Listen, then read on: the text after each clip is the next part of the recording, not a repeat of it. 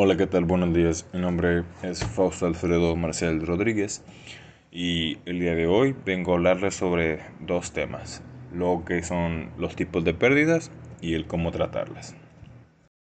Y bueno, en mi parte es todo. Solamente cabe recalcar que soy un alumno del Centro Universitario de la Costa de séptimo semestre que cursa la materia de tanatología. No soy un tanatólogo, soy un estudiante y que mis fuentes en esta ocasión fueron tres. Una fue por Ledeama y Castillo en el 2012, que habla sobre su título de la pérdida ambigua, una prolongada aflicción de la familia. Otra fue también sobre Bamba, Gómez y Beltrán en el 2017 y habla sobre el duelo y la pérdida en la familia. Otra también fue sobre Neymar y Ramírez en el 2007 y su título era Aprender de la pérdida, una guía para afrontar el duelo.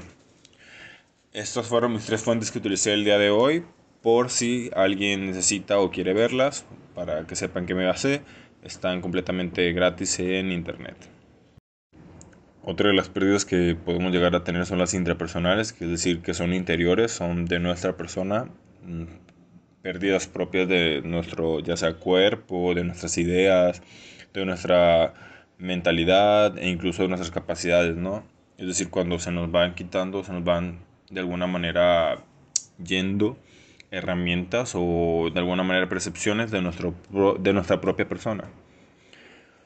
Otras también suelen ser los tipos de pérdidas relacionales, que es cuando un ser querido odiado o incluso con el que nos relacionamos de manera pues ambivalente, eh, se va de nuestra vida. Esto suele haber ejemplos, por ejemplo, como el divorcio, los abandonos, este, separaciones matrimoniales, etcétera, ¿no?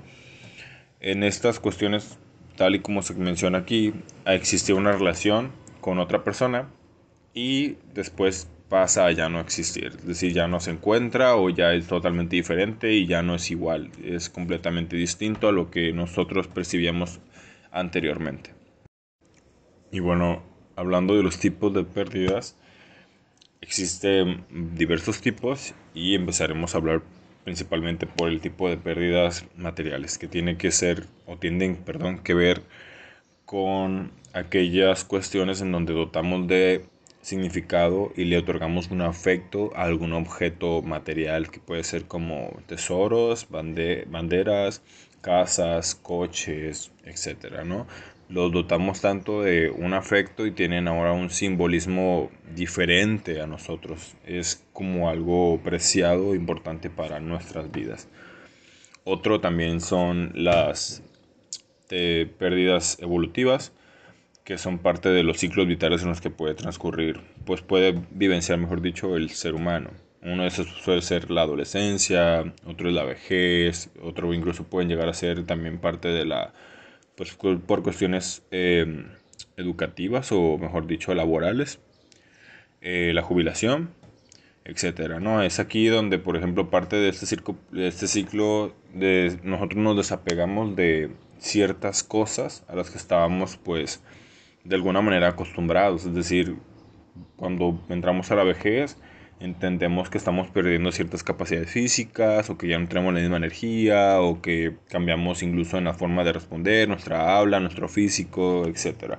En la adolescencia igual ya no tenemos la misma percepción, ni siquiera los mismos ideales, se empieza ya no, el cuerpo no es el mismo, nuestro pensamiento tampoco, nuestra voz tampoco, y empieza a haber este desapego ¿no? de cuestiones y este, fisiológicas e incluso también pues perceptuales ¿no? de la realidad que me rodea.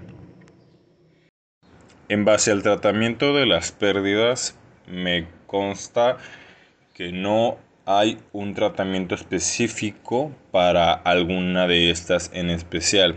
Hay algunos tipos de recomendaciones o incluso algunos tipos de mm, opciones que se pueden llevar a hacer conforme a estos tipos de pérdidas que acabamos de comentar. Sin embargo, cada pérdida es totalmente diferente y todas varían de una u otra porque como sabemos no somos y nadie pasa por las mismas circunstancias que nosotros.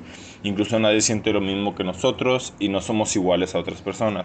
Podemos tener similitudes, sí, pero decir que algún tratamiento existe conforme a alguna pérdida en general es bastante, pues, no sé, no eficaz, porque decir que tal persona y otra tal persona que sufrieron la pérdida tal vez de algún hijo, les va a funcionar tales métodos es completamente incierto. No sabemos si de verdad para alguien sí le funciona y a la otra persona no, o ambos sí, o ambos no. Es todo un mar de pues dudas, ¿no? Entonces solamente lo que se puede hacer en estos casos, y quiero pensar que es general, y a lo menos de que yo desconozca información, es dar algún tipo de asesorías o consejos que pueden ayudarles a las personas a llevar este proceso de manera sana y de manera menos dolorosa o incluso más amena. Algunos principios y procedimientos que se pueden llevar a cabo desde el asesoramiento psicológico o tanatológico es el, uno de esos pues va a ser el ayudar al, superviviente de la pérdida a hacerla real a través de algunas palabras, algunas preguntas, la persona que esté como de asesor ante la pérdida, profesional claro, este, tratará de indagar entre él también cómo es que la persona percibe su realidad, si es que no se encuentra aún en un estado de negación o de shock por la misma pérdida que acaba de obtener. Y a través de la plática que tenga con él mismo, lo hará de alguna u otra forma comprender esa realidad que de alguna manera está vivenciando y que tal vez para él es difícil de procesar. Otra de las cuestiones que también se tiene que hacer dentro del asesoramiento es ayudar al superviviente a, identificar y expresar sus sentimientos, ya que cuando pasamos del estado de aceptación de la realidad de alguna manera, bueno, de entender, mejor dicho, porque no la aceptas, este suele pasar que se deviene en un montón de sentimientos y emociones, frustraciones, enojo, ira, tristeza profunda, enfado, entre otras más, culpa, ansiedad, impotencia, etc. Estas mismas devienen después de esta comprensión de la pérdida y a través de este sentir es que la persona puede llevar a cabo esta liberación de sentimientos que le hacen sentir esta pérdida y a la misma vez pues ayudarle a soltar un poco lo que es la pérdida. Cuando empezamos a hablar y a identificar cómo nos sentimos, esto nos ayuda a comprendernos un poco más porque incluso puede llegar a ser, y suele pasar, que las personas no entienden qué pasa y cómo se sienten, porque incluso hay algunos que no suelen llorar o no suelen sentir nada hasta después de un cierto tiempo. Y es esto y es aquí cuando empezamos a sentir esa pérdida. Y es como empezamos a dar algunas emociones de las mismas este, que acabo de comentar anteriormente, conforme a la pérdida. Basado en esto, de darle seguimiento a las emociones y expresar el mismo pesar que le causa la pérdida, de somatizarlo, de vivenciarlo, experimentarlo y dejarlo ir poco a poco, los sentimientos y las emociones, aclaro, se tendría después que llevar un proceso de ayudarlo sin ahora la persona que falleció o la pérdida que tuvo. Es decir, ponerlo de alguna forma en otro darle a entender como los factores que tiene, por ejemplo, para o puede aprovechar para sobresalir de esa pérdida, sin claramente tampoco forzarlo, sin decirles que tú eres, tú puedes, no, eso no se tiene que hacer. Este, se tendría más que nada hacerlo consciente de los este, recursos que el mismo posee para sobresalir de la pérdida.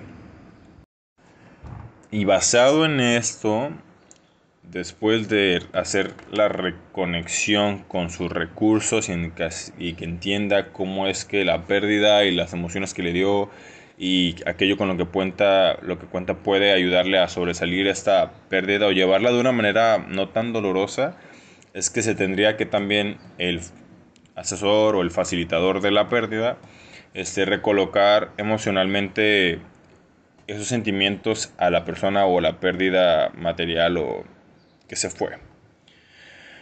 Esto con la finalidad de que tal vez al inicio podemos incluso estar enojados con la persona que falleció porque nos dejó, porque no cumplió lo que, lo que había prometido, porque tal vez yo no estuve con él y enojado estoy conmigo mismo, que me empiezo a culpar, etc.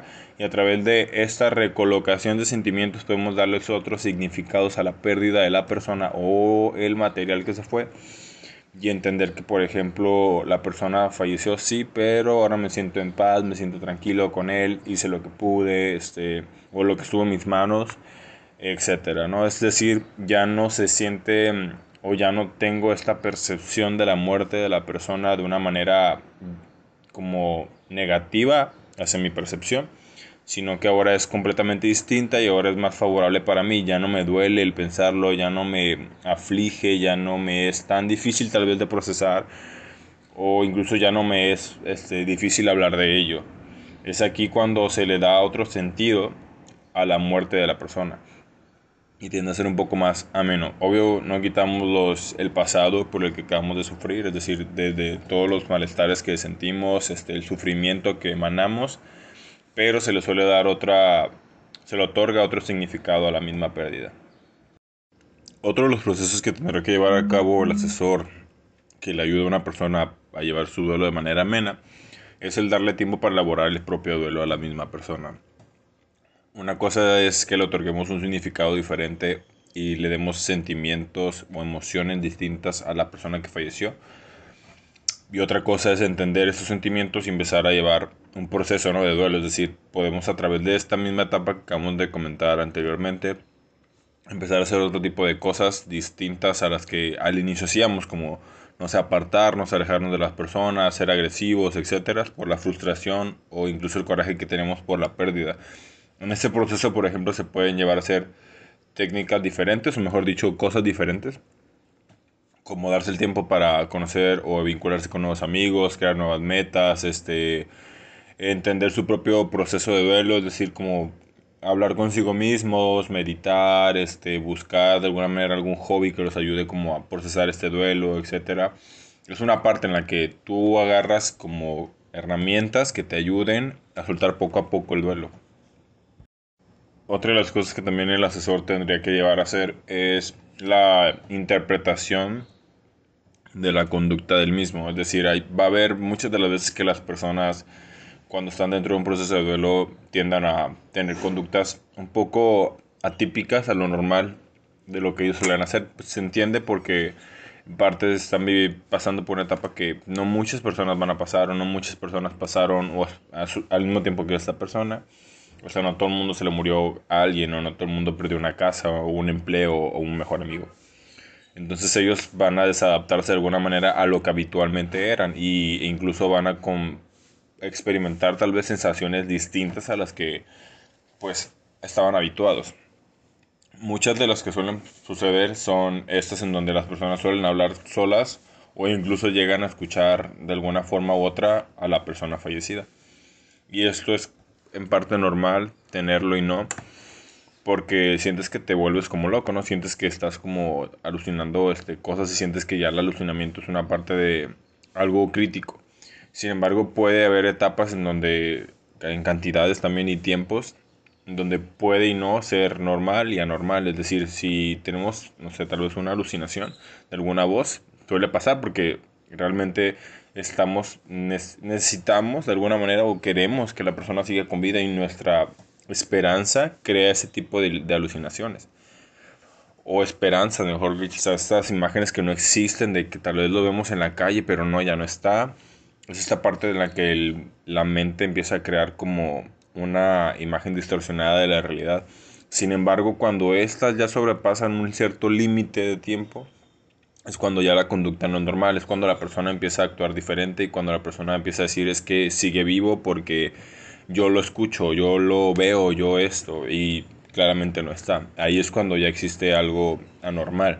Cuando pasa después de un determinado tiempo, que lo valora el mismo asesor de este profesional, es el mismo que dice, sabes que esto ya no es normal, o que tengas un alucinamiento de la persona por más de seis meses no es normal, o sea, que sientes que está ahí o que lo escuchas, eso ya no es normal.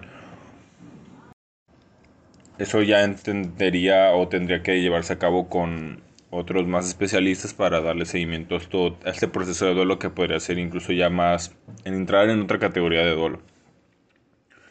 Bueno, entonces también al mismo tiempo que hablamos de duelo tendríamos que entender que existen un buen de diferencias individuales que nos ayudarán a manifestar nuestros procesos de duelo completamente distintos. Cuando por ejemplo se muere la mamá de nuestra familia y tenemos hermanos, no puedo yo adjudicar que todos nosotros nos vamos a comportar de la misma manera. Decir, no puedo decir que mi hermano se va a comportar como yo me estoy comportando, que lo va a sentir igual, etcétera, o que va a hacer las mismas cosas que yo y que van a ser sensatos y racionales. No podemos pensar eso porque todos somos completamente distintos. Hay unas diferencias individuales de cada quien y estas diferencias son las que nos van a dar esta pauta a entender que las personas llevamos procesos distintos de duelos. Algunos se van a alejar, algunos se van a ir a tal vez a buscar, no sé, algo que los haga sentir mejor para sanar ese duelo, o algunos simplemente van a externizarlo todo a través de algún deporte o etcétera. No todos los procesos son iguales y no todos los procesos tienen que ser completamente iguales. Todas las personas van a encontrarse consigo mismo a través de algo que los haga de alguna manera soltar poco a poco el duelo de esta pérdida. Otra cosa que el tutor o asesor tendría que hacer tendría, tendría que ser el dar el apoyo continuo, es decir, que valore las circunstancias en donde vamos avanzando y cómo es que se presentaba la persona en alguna etapa inicial y cómo es que ha evolucionado conforme al tratamiento o conforme a la asesoría que se le está dando para entender y valorar de alguna manera si no, se ha, si no se ha quedado estancado en algún proceso, si no está cometiendo alguna conducta que sea pues autodestructiva a sí mismo o a su entorno, etcétera, ¿no? Es como valorar la situación de la persona. Y por último también, bueno, no por último, este otra de las circunstancias que tendría que hacer también es examinar también cómo es que la persona afronta el duelo y cuáles son los tipos de defensas que tiene la misma persona al llevar el duelo. Muchas de las veces las personas tienden a, en la etapa de negación suele pasar mucho, cuando ya estamos a punto de, incluso también de aceptar la pérdida, suelen pasar estas, estos estilos como de afrontamiento que tienen las personas. Muchos tienden a negarlo, muchos tienden a evadirlo, muchos tienden a tener una regresión incluso del proceso que han llevado a cabo. Y es ahí cuando el examinador o el asesor o el profesional de la salud tiene que valorar la situación y ver, ¿no? O sea, qué es lo que está haciendo esta persona, qué conductas o qué pensamientos tiene esta persona para este, dar una regresión o no dar un seguimiento a la aceptación completa y sana de la, del duelo. Y por último, ahora sí, por último, es también identificar patologías y derivar, ¿no? Cuando el asesor analiza la conducta y mira a su alrededor de la, dentro de la esfera de la persona que está pues atendiendo en este caso, tendríamos que también ver si de alguna manera, tal y como lo comentaba en el caso de las alucinaciones, estos no se agravian y crean de alguna manera estímulos que pueden llegar a ser incluso fatales para la persona. Es decir, que muchas de las, por ejemplo, la alucinación que mencionaba, puede llegar incluso ya a ser una conducta totalmente atípica después de un determinado tiempo que se maneja en este proceso de duelo. O igual este, valorar conforme, no sé, la persona tal vez esté evadiendo su duelo y se esté drogando, o la persona tal vez esté hipersexualizando todo, esté, todo, esté teniendo relaciones continuas sexuales de manera muy frecuente, esté buscando como estímulos de autodestrucción, no sé, como deportes extremos, este, o aventuras muy fuertes que pueden ser como muchas que no tienen como un grado de seguridad muy eficiente, unas en donde se ponga la vida en riesgo de antemano. Es ahí cuando también tenemos que valorarnos, o sea, si la persona no hacía esto anteriormente, ¿por qué ahora lo hace? Tal vez esté buscando de alguna manera acabar con su propia vida inconscientemente o causarse daño de alguna u otra forma por algún malestar que esté dentro de sí mismo y no lo logre externizar. O incluso también de alguna manera pues, llegar a padecer algún trastorno mental, ¿no? que puede ser depresión, ansiedad o alguna otra derivación. Y es ahí cuando podemos también ya entender que necesitamos el apoyo de otras ciencias, ¿no? Muchos también incluso llegan a cometer este acto de no comer por varios días o incluso aquellos que también comen muchísimo, ¿no? Entonces es ahí cuando intentamos ya de alguna u otra forma con nuestra vida y es ahí cuando ocupamos, necesitamos ayuda de otros profesionales de la salud. Y es ahí cuando te puedes, te puedes guiar con, con médicos, con em, personal que también se encargue de, de cuidados este, y atenciones mm, primarias conforme a medicina, enfermeros, este, nutriólogos, psiquiatras incluso, para pues tener un mayor alcance de aquellas conductas que tú puedas realizar o que realizaste y te están causando algún malestar. Y es ahí como a través de esta esfera de profesionales de la salud podemos darle un asesoramiento correcto a la persona para que su vida no tenga unos grados altos de riesgo a pues que fallezca. Y bueno, de mi parte es todo. Solamente cabe recalcar que soy un alumno del Centro Universitario de la Costa de séptimo semestre que cursa la materia de tanatología. No soy un tanatólogo, soy un estudiante. Y que mis fuentes en esta ocasión fueron tres. Una fue por Ledeama y Castillo en el 2012, que habla sobre su título de la pérdida ambigua, una prolongada aflicción de la familia. Otra fue también sobre Bamba, Gómez y Beltrán en el 2017 y habla sobre el duelo y la pérdida en la familia. Otra también fue sobre Neymar y Ramírez en el 2007 y su título era Aprender de la pérdida, una guía para afrontar el duelo. Estas fueron mis tres fuentes que utilicé el día de hoy por si alguien necesita o quiere verlas para que sepan que me basé están completamente gratis en internet.